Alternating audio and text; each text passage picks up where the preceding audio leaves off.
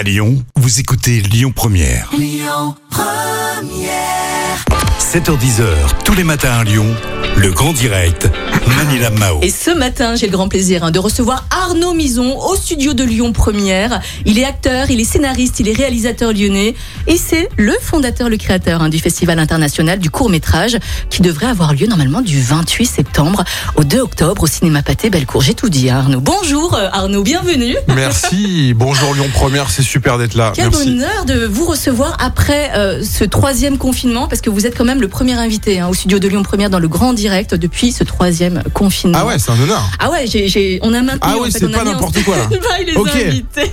Bienvenue Arnaud. Alors comme ça, vous étiez dans les bouchons ce matin, mais quelle idée. Ouais, puis j'habite à 10 minutes, donc ça c'est super. En plus. Ah ouais, j'étais en stress. Bon, alors comment se passent euh, les préparatifs hein, en pleine crise sanitaire là du Festival international du court métrage Filmoramax? Et ben ça se passe bien, Mhm. franchement, on travaille calmement, euh, sainement, avec euh, beaucoup de recul aussi sur les situations de crise sanitaire. On travaille avec euh, les autorités publiques, on travaille avec les partenaires privés pour que pour faire le meilleur des festivals possible. Après, on n'est pas dupe non plus, puis on est on est lucide sur la situation. Il va falloir quand même penser à un plan B où on pense aussi à des peut-être des, des jauges, mais bon, on espère que que du 20 le 28 septembre, il y aura il y aura plus ça quoi. on, es- on espère aussi. En tout cas, comment peut-on faire un film un festival international en pleine crise sanitaire? Parce que là, euh, franchement, faire venir quand même des réalisateurs au niveau international, ça va faire, euh, ça, ça va être dur quand même. non, Ouais, mais bon.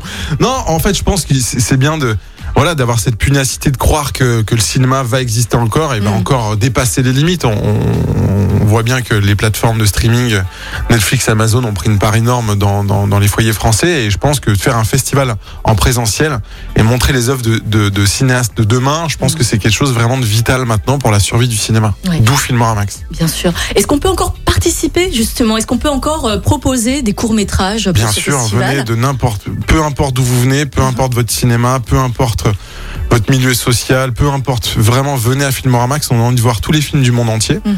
et on peut encore s'inscrire, bien sûr, il y a encore quelques mois.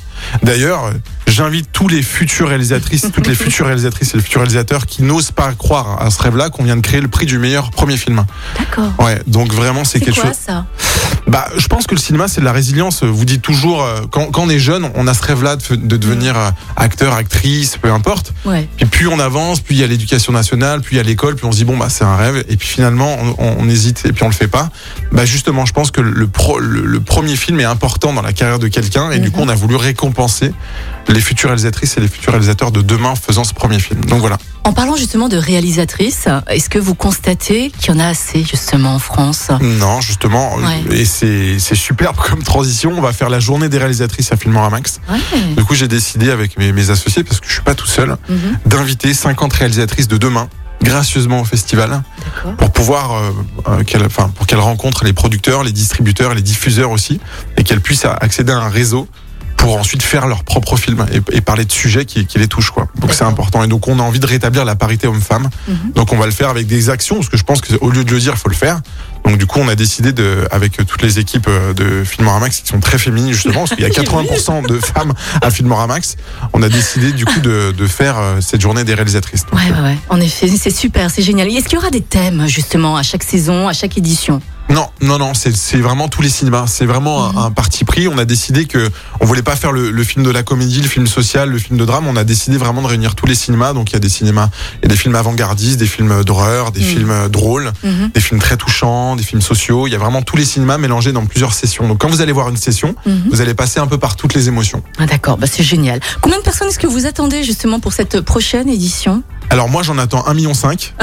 Après la, ré- la réalité sera peut-être différente. Bah, je, je vous le souhaite, hein, franchement, je vous Moi le souhaite. si je le souhaite, bizarrement je pense qu'on va diviser euh, fois 1,5 million.